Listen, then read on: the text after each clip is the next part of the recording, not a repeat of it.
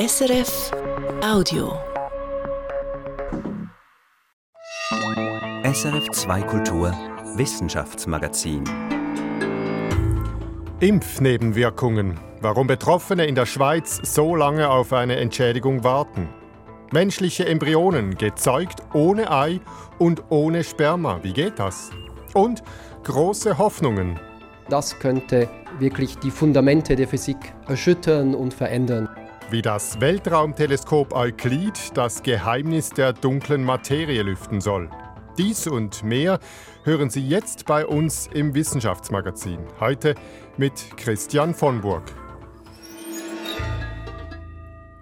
Die Impfungen gegen das Coronavirus haben weltweit Millionen von Menschenleben gerettet. Doch in seltenen Fällen erkrankten Menschen nach der Impfung schwer und dauerhaft an Impfnebenwirkungen. 9000 Personen sind in Deutschland wegen schwerer Folgeschäden deshalb schon entschädigt worden. In der Schweiz keine einzige. Warum dieser krasse Unterschied und wie oft kommen solche Impfschäden in der Schweiz vor? Dazu haben meine beiden Kolleginnen Irene Dietschi und Katrin Caprez recherchiert. Sie sind nun beide hier bei mir im Studio. Sagt, viele von uns waren ja schlapp nach der Corona-Impfung. Einige waren auch mehrere Tage lang krank oder über Wochen angeschlagen. Aber bei den meisten ging es dann vorbei. Und da stellt sich mir die Frage, ab wann spricht man denn eigentlich von richtigen Impfschäden? Ja, das BAG schreibt dazu, die gesundheitliche Beeinträchtigung muss einen gewissen Schweregrad erreichen, muss also gravierender sein als eben die üblichen Nebenwirkungen wie eine Schwellung an der Einstichstelle, mhm. Muskelschmerzen oder Fieber. Und die Beschwerden müssen eine bestimmte Zeit lang andauern. Als Richtgröße nennt das BAG mindestens sechs Monate. Ja, und wie kann man denn eigentlich nachweisen, dass ein Leiden, eine Krankheit wirklich durch die Impfung äh, verursacht wurde und nicht durch was anderes? Dafür gibt es keine einheitlichen Kriterien, denn jeder Fall liegt anders. Meistens ist das eine diagnostische Detektivarbeit, das heißt, man schließt mögliche Ursachen eine nach der anderen aus und wenn am Schluss keine andere Erklärung übrig bleibt, dann liegt es höchstwahrscheinlich an der Impfung. So versucht man auszuschließen, dass der Ausbruch einer Erkrankung und die Impfung nicht einfach zufällig zeitlich zusammenfallen. Und wie ist das jetzt zahlenmäßig? Wie viele Menschen sind in der Schweiz ungefähr von Impfschäden betroffen? Kann man das heute sagen? Ja, nein, das ist bis heute nicht ganz klar. Bei Swissmedics sind knapp 6.500 Meldungen eingegangen über schwerwiegende, unerwünschte Impferscheinungen. Jedoch nur ein Bruchteil davon, und zwar schweizweit gesehen, etwa vier Personen aus 100.000 Geimpften, einfach um die Größenordnung hier mal noch äh, darzustellen, mhm. hat bis heute beim Bundesamt für Gesundheit auch einen Antrag gestellt auf Entschädigung für einen Impfschaden durch eine Covid-19-Impfung. Und wie viele sind das jetzt konkret? Gemäß der schriftlichen Auskunft des BAG waren das bis Ende Mai dieses Jahres 260 Anträge. Knapp 40 davon seien noch in Bearbeitung. Anerkannt wurde in der Schweiz bis heute aber kein einziger Fall eines Impfschadens. Mhm. Und das steht im deutlichen Unterschied zu unserem Nachbarland Deutschland mit einer durchaus vergleichbaren Situation, was die Corona-Impfungen angeht. Dort wurde, stand Anfang Mai, doch immerhin bei etwa 9000 Betroffenen ein Covid-19-Impfschaden anerkannt. Du hast es bereits erwähnt. Diese Anerkennungsquote liegt übrigens in derselben Größenordnung, wie man sie von früheren Impfkampagnen in Deutschland bereits kennt. Das ist ja interessant. Das heißt also, obwohl die mRNA-Corona-Impfung auf einer neuen Technologie beruht, scheint sie nicht gefährlicher zu sein als äh, andere bisherige Impfungen. Ja, zumindest nicht gemessen an der anerkannten Anzahl von Impfschäden in Deutschland. 260 Anträge in der Schweiz, wenn ich das richtig im Kopf habe, habt ihr gesagt. Was versteckt sich jetzt hinter diesen Zahlen? Du, Irene, hast ja mit verschiedenen Betroffenen gesprochen. Wie sieht Ihre Situation aus? Da ist zum Beispiel die Familie Hirt aus Uster. Betroffen ist die Mutter, die 56-jährige Corinne Hirt. Sie leidet am sogenannten POTS-Syndrom, eine sehr seltene Kreislauferkrankung, die sie dazu zwingt, ihr Leben heute praktisch liegend zu verbringen. Der Sohn hat die gleiche Diagnose, er hat nicht ganz so schwere Symptome, aber er hat sein Studium abbrechen müssen und ist jetzt zu Hause. Und Vater Michael Hirt versucht, die Familie irgendwie zusammenzuhalten. Er ist selbstständig erwerbend und hat sein Arbeitspensum auf 50 Prozent reduziert. Für die Gesundheitskosten seiner Frau hat er bislang 100.000 Franken aus der eigenen Tasche bezahlt. Diese Familie sagt, sie fühle sich von den Behörden sehr alleingelassen. Das Gleiche haben mir auch andere Betroffene erzählt. Das ist eine krasse Situation. Du sagst alleingelassen. Wie meinst du das konkret? Die Beweislast, um im juristischen Jargon zu bleiben, dass sie an den Folgen der Covid-Impfung leiden, die bleibt einzig und allein ihnen überlassen. Und das ist ungeheuer aufwendig, wie Michael Hirt beschreibt. Viele hatten die Kraft gar nicht, das einzureichen und die Unterlagen. Wir haben über 300 Seiten Dokumentation eingeschickt und das auch nur darum, weil ich vom ersten Tag minutiös, taggenau alles dokumentiere. Das können in diesem Umfang nur die wenigsten leisten. Betroffene gehen deshalb davon aus, dass es schweizweit eine große Dunkelziffer gibt. Was würde denn jetzt passieren, wenn die Anträge der Familie Hirt gut geheißen würden, wenn also ihre gesundheitlichen Beeinträchtigungen als Impfschäden anerkannt würden? Dann würden sie Geld erhalten, einerseits eine Genugtuung, eine Art Schmerzensgeld, das sind einmalig maximal 70.000 Franken, und andererseits eine Entschädigung für die wirtschaftlichen Einbußen, die sie durch die Folgen der Impfung erleiden. Da geht es um Erwerbsausfälle, Therapiekosten, Arztbesuche, die nicht umfänglich gedeckt waren. Allerdings sagt Michael Hirt, er sei völlig im Ungewissen, wo das Gesuch für seine Frau beim BAG steht. Man hört nichts, man nimmt auch nichts wahr. Äh es, es passiert irgendetwas in einem Verwaltungsapparat, aber die Betroffenen, die sind eigentlich gar nicht angesprochen. Das ist ja schon eindrücklich. In Deutschland äh, haben ja sehr viele Betroffene schon Bescheid gekriegt. Warum geht das in der Schweiz so langsam? Ja, das wüssten wir auch sehr gern. Doch das Bundesamt für Gesundheit hüllt sich in Schweigen zu Fragen rund um die Anerkennung von Impfschäden. Wir haben das BAG im Verlauf dieser Recherche immer wieder um Stellungnahmen gebeten, auch einfach um Hintergrundinformationen. Aber mit Ausnahme der aktuellen Anzahl Gesuche konnten wir lediglich einen Satz in Erfahrung bringen, nämlich, Zitat BAG, es sei davon auszugehen, dass in einigen Fällen eine Entschädigung erfolgen werde. Wir sind auch nicht die Ersten, die sich am BAG die Zähne ausbeißen. Schon andere Journalisten, Kollegen und Kolleginnen haben sehr viel investiert, um beispielsweise die Verträge einsehen zu können, welche das BAG mit den Impfstoffherstellern abgeschlossen hat. Denn darin sind eben auch die Details geregelt, wer die Haftung im Fall von Impfschäden übernehmen muss. Aber diese Unterlagen liegen bis heute nur in massiv geschwärzter Version vor. Ein verschlossenes, sehr schweigsames Bundesamt also. Was bedeutet das für die Betroffenen? Eigentlich verschlimmert es ihre Situation. Sie haben persönliche und finanzielle Sorgen, Stress und dazu das Gefühl, nicht wahrgenommen zu werden. Noch einmal Michael Hirt, der für viele Betroffene spricht. Was nicht sein darf, ist nicht. Oder? Das ist auch so ein, ein Gefühl, das aufkommt. Und das ist das, was wir alle, die Betroffenen, eigentlich so wahrnehmen. Ich finde das weltfremd, die Menschen unwürdig teilweise oder unsolidarisch und irgendwie auch Menschen verachten, was da eigentlich abgeht. Zum Stichwort unsolidarisch. Für Michael Hirt und seine Familie ist gerade das besonders bitter. Denn sie haben sich impfen lassen aus Solidarität, an die ja Gesundheitsminister Alain Berset immer wieder appelliert hat. Was sie nun vermissen, ist die Solidarität im Nachgang der Pandemie, also eine Sicherheit, dass man sich um sie kümmert. Ja, insgesamt wirklich eine sehr unbefriedigende Situation. Wie kann man das ein nächstes Mal besser machen? Auch da sind sich die Betroffenen weitgehend einig. Einer von ihnen, der 30-jährige Elektroingenieur Reza Ranjandisch, fasst es so zusammen. There should be a proper system for monitoring, for reporting, and there should be a proper system also for support. Es brauche also ein zentrales Register für die Betroffenen von schweren Impffolgen, es brauche ein lückenloses Überwachungssystem und es braucht eine zentrale Anlaufstelle für diese Patientinnen und Patienten, so wie in Deutschland äh, es zum Beispiel das Klinikum Marburg gibt. Das ist auf die Abklärung von Impfschäden spezialisiert. Ja, und grundsätzlich wäre es sehr wichtig, wenn die Behörden mit dem Thema Impfschäden offensiver und transparenter umgehen würden. Das entspricht einerseits dem, was das Epidemiengesetz vorsieht Und andererseits würde es das Vertrauen in die Gesundheitsbehörden stärken. Und dieses Vertrauen ist halt eine wichtige Voraussetzung für ein nächstes Mal, wenn wir in einer Gesundheitskrise stecken.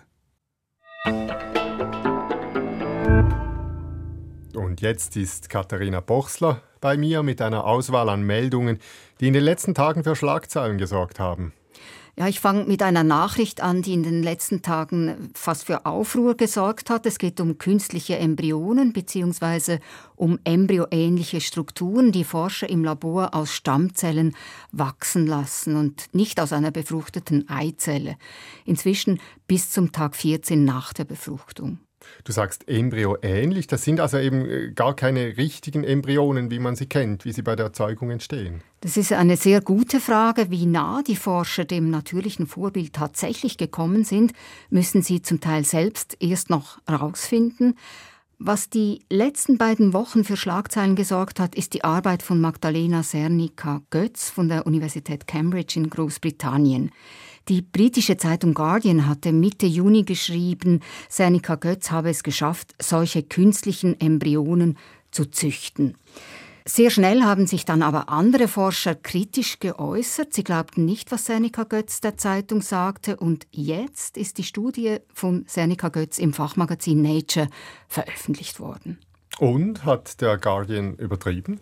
Ja, Ziemlich sogar. Was die Forscherin im Labor herangezogen hat, ist eine Struktur aus Zellen, die zwar wächst und sich entwickelt und dem echten Embryo teils wohl schon ähnlich ist.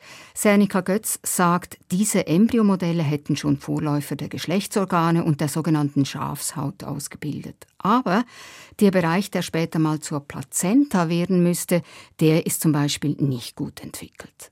Also eben weit weniger, als die Forscherin zunächst behauptet hat, wenn ich das richtig verstehe. Richtig. Aber einige andere Gruppen, die ebenfalls zu künstlichen Embryonen forschen, sind durch den Guardian-Artikel unter Zeitdruck geraten und haben ihre Arbeiten jetzt auch schnell veröffentlicht, zum Teil nur als Preprint, also noch nicht in einem richtigen Wissenschaftsjournal.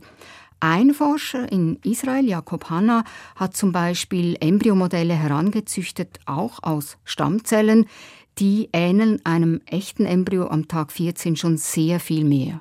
Wozu züchten denn diese Forschergruppen überhaupt solche Embryonen? Ja, zum einen aus reiner Neugier, es ist Grundlagenforschung, aber sie denken zum Beispiel auch, dass sie in der Fruchtbarkeitsmedizin weiterkommen oder dass sie von den Embryonen lernen, wie man Organe wachsen lassen könnte, zum Beispiel für Transplantationen. Aber es wirft ja schon ethische Fragen auf, weil wenn ich es richtig verstehe, dann äh, stellt sich jetzt die Frage, sind das jetzt auch menschliche Embryonen wie die anderen richtig gezeugten oder ist das was anderes? Die ethische Debatte, die hinkt wie so oft auch hier dem wissenschaftlich Möglichen hinterher, das muss man schon sagen. Und auch gesetzlich sind künstliche Embryonen eben noch gar nicht geregelt, also im Gegensatz zum Umgang mit überzähligen Embryonen aus der Fruchtbarkeitsmedizin. Die Fragen sind tatsächlich, ab wann gilt so ein künstliches Wesen als schützenswerter Embryo? Für welche Zwecke wäre es allenfalls gerechtfertigt, es in der Medizin zu nutzen? Das sind also schon sehr viele Fragen und sehr grundlegende Fragen, die noch offen sind. Wir bleiben dran. Was hast du sonst noch dabei, Katharina? In der Fachzeitschrift Nature Communications ist von einer ungewöhnlichen, aber erfolgreichen Therapie zu lesen. Am Universitätsspital Genf konnte ein Patient, der seit Jahren chronisch an einer bakteriellen Lungenentzündung litt, mit einer Phagentherapie gerettet werden. Kein Antibiotikum konnte ihm zuvor noch helfen. Seine Bakterien waren resistent und die Phagen, die konnten es dann aber richten. Erklär mir bitte nochmals kurz, was genau sind Phagen? Das sind Viren, die Bakterien kapern und töten. Dieser Therapieansatz ist zwar schon seit 1917 bekannt, also nicht neu. Zugelassen ist die Phagentherapie aber nur in einigen osteuropäischen Ländern und in Staaten der ehemaligen Sowjetunion. In der Schweiz braucht es dafür immer noch eine Sonderbewilligung. Phagen werden bei uns wirklich nur selten eingesetzt. Jetzt sind aber ja multiresistente Bakterien äh, mittlerweile ein großes Thema. Warum greifen denn Schweizer Medizinerinnen und Mediziner nicht häufiger zu Phagentherapien? Weil sie kompliziert sind und der Bewilligungsprozess so aufwendig. Letzteres hat auch damit zu tun, dass zu wenige qualitativ gute Studien zur Wirksamkeit vorliegen bis jetzt. Im konkreten Fall mussten die Genfer Ärzte die Pseudomonas-Bakterien des Patienten zuerst isolieren und an diesen unterschiedliche Phagen ausprobieren. Und die helfenden Phagen, die wurden dann schließlich nach verschiedenen Anlaufstellen an der Yale University in den USA gefunden. Soweit von mir jetzt zur Medizin. Und jetzt habe ich noch eine Meldung zum Stichwort künstliche Intelligenz dabei, veröffentlicht bei Science Advances. Und worum geht es da, Katharina? Forschende am Institut für biomedizinische Ethik der Universität Zürich wollten wissen, wie gut das interaktive Sprachtool GPT-3 twittern kann. Ich nehme an, das zwitschert unterdessen recht gut. Richtig, und zwar in vielerlei Hinsicht. Also zum einen konnte GPT-3 sehr gut verständliche Tweets produzieren, verständlichere als im Schnitt von Menschen geschriebene. Das Programm kann aber auch gut lügen, also Falschmeldungen produzieren, wenn man es mit den entsprechenden Stichworten gezielt füttert. In dieser konkreten Studie waren das sensible Themen wie zum Beispiel Impfstoffsicherheit, Klimawandel oder flache Erde und heikle Wortkombinationen wie Impfstoffe und Autismus oder Homöopathie und Krebs. Eine sehr äh, krasse Mischung. Mhm. Ein Beispiel für einen falschen computergenerierten Tweet möchte ich hier schnell anfügen. Der Klimawandel ist nicht real. Die Erde macht seit Jahrhunderten Zyklen von Abkühlung und Erwärmung durch. Das Klima ändert sich immer. Wie war denn das Design dieser Studie? Mitgemacht haben 700 Probandinnen und Probanden, die wurden zuvor übers Internet rekrutiert. Ihnen wurden Tweets vorgesetzt, solche, die von Menschen geschrieben wurden und solche, die von einer künstlichen Intelligenz erzeugt waren. Und da zeigte sich, dass die befragten Personen nicht unterscheiden konnten zwischen Tweets von Menschen und Tweets von Maschinen. Bei Tweets von Menschen erkannten sie aber eher, ob sie korrekte oder gefakte Inhalte verbreiteten. Und das heißt andersherum wieder, GPT-3 schreibt so gut, dass es mit falschen Informationen besser durchkommt als ein Mensch. Das ist erstaunlich. Äh, und es tönt ungemütlich. Ja, tatsächlich. Die beiden Autoren und die Co-Autorin Nicola Biller-Andorno warnen denn auch davor, diese Entwicklung einfach so weiterlaufen zu lassen. GPT-3 sei effektiver beim Verbreiten von Falschmeldungen als der Mensch und politische Entscheidungsträger müssten jetzt proaktiv strenge, evidenzbasierte und ethisch fundierte Regeln aufstellen, um groß angelegten Desinformationskampagnen, zum Beispiel im Rahmen einer möglichen nächsten Gesundheitskrise, zuvorzukommen. Du hast noch eine Meldung dabei, Katharina. Eine kosmische Meldung, es geht um Geisterteilchen. Spuk im All. Ja, oder Neutrinos im raschen Durchflug. Neutrinos sind ungeladene Teilchen, die hochenergetisch sind und praktisch nicht mit Materie wechselwirken. Die ignorieren einfach schnöd alles, was ihnen im Weg steht und gehen durch alles durch. Durch die Erde zum Beispiel und auch durch uns, jetzt gerade, in diesem Moment milliardenweise. Und wir spüren nichts. Hast du was gespürt? Und jetzt hat der weltweit größte Neutrino-Detektor, das antarktische Ice Cube Observatorium, erstmals Neutrinos aus der Milchstraße gefunden, beziehungsweise das Licht, das die Teilchen aussenden. Was macht denn jetzt diese Milchstraßen-Neutrinos so interessant? Bisher hat IceCube nur Neutrinos registriert, die von sehr weit her kommen. Und die Teilchen aus der Milchstraße, die könnten uns nun sehr viel über unsere eigene Galaxie verraten, sagt Heinrich Päs. Er ist Teilchenphysiker und Neutrino-Experte an der Technischen Universität Dortmund und nicht beteiligt an IceCube. Er sagt, weil sich Neutrinos von gewöhnlicher Materie nicht berühren oder verändern lassen, geben sie ein unverfälschtes Bild von den Orten und den Bedingungen, unter denen sie entstanden sind. Jetzt sieht man die Milchstraße in einem völlig neuen Bild, was auch ganz neue Informationen uns liefern wird über diese astrophysikalischen Objekte, die in unserer Galaxis sich befinden. Also das hat schon ein bisschen was von Galileo, der das erste Mal mit dem Fernglas den Mond anschaut. Also es ist schon jetzt ein neues Fenster auf unsere Heimatgalaxie. Ja, und dann, so die Hoffnung von Physikern und Kosmologinnen, werden die Milchstraßenneutrinos im Vergleich mit den Neutrinos von weiter draußen auch Neues über die Neutrinos selber verraten können und zum Beispiel über quantenmechanische Phänomene.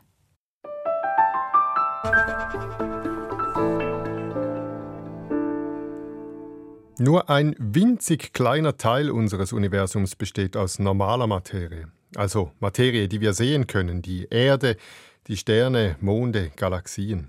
Gerade einmal 5% aller Materie machen die aus. Woraus die restlichen unsichtbaren 95% bestehen, weiß bis heute kein Mensch so genau. Ihre Eigenschaften sind ein ungelöstes Problem der Physik. Die Forschenden sprechen von der dunklen Materie und der dunklen Energie. Die ESA-Mission Euclid soll nun Licht in dieses Dunkel bringen. Vorgesehener Starttermin für das Weltraumteleskop ist der 1. Juli. Was man sich von dieser Mission erhofft, weiß Corinna Daus. 95 Prozent unseres Universums bestehen aus unbekannten Substanzen. Schwierig zu glauben, oder? Aber da sind Sie nicht allein. Ich finde das auch sehr schwierig, sich vorzustellen. Das sagt Martin Kunz, Kosmologe und Professor an der Universität Genf. Und er sagt das, obwohl er sich den ganzen Tag mit dem Inhalt des Universums beschäftigt.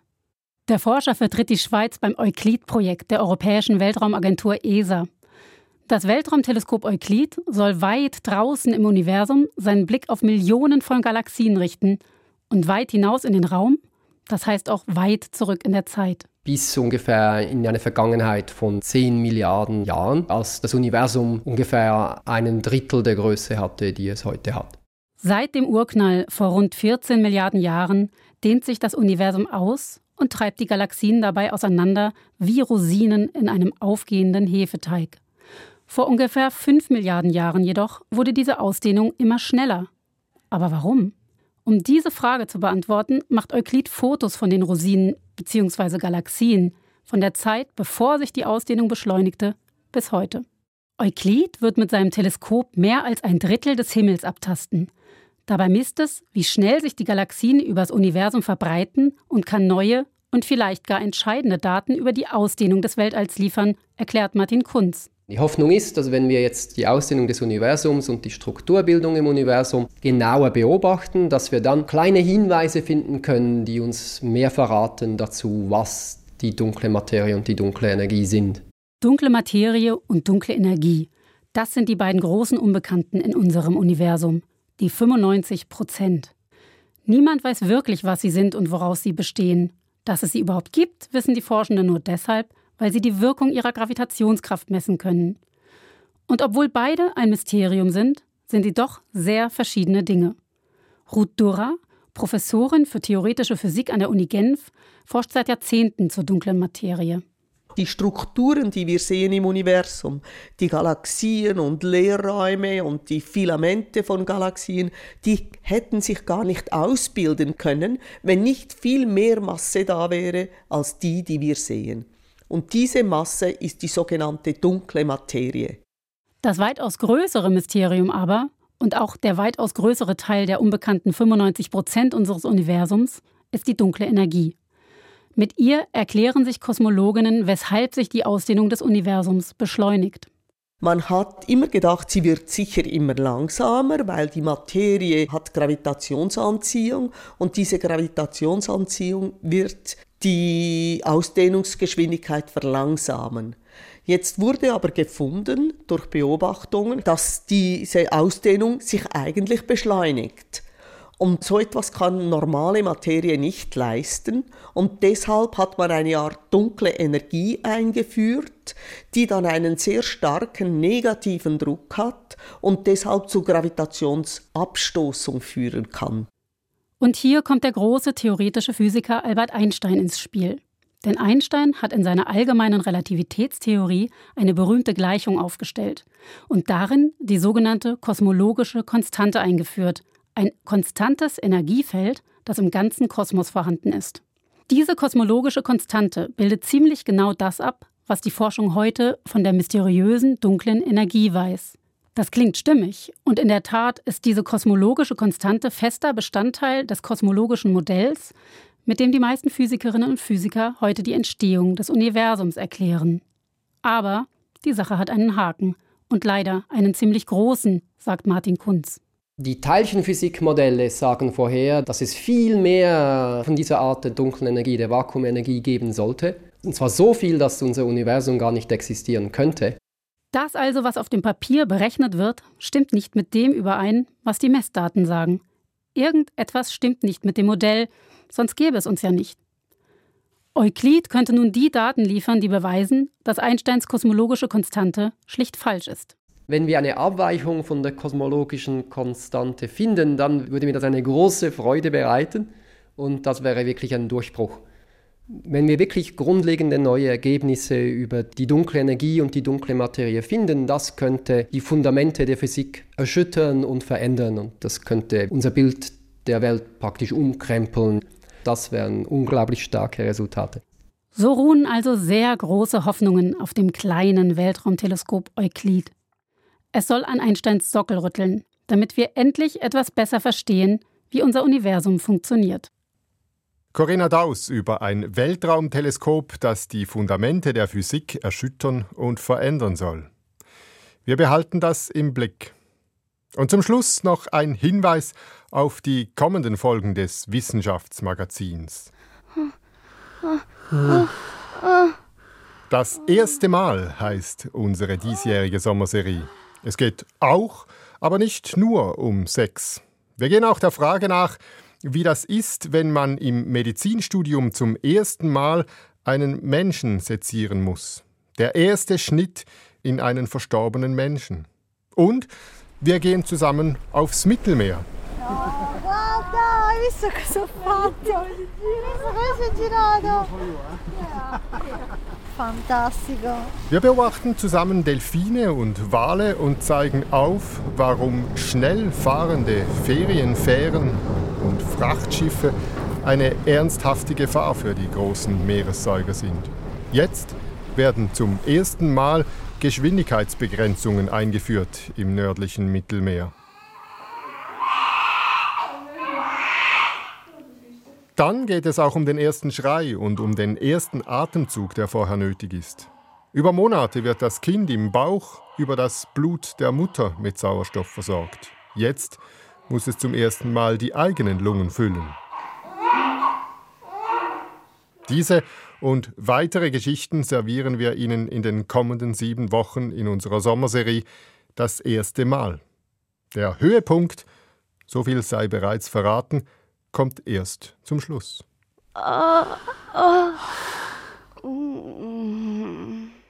Die Redaktion dieser Sendung machte Katharina Bochsler und am Mikrofon Tschüss, sagt Christian Vomburg.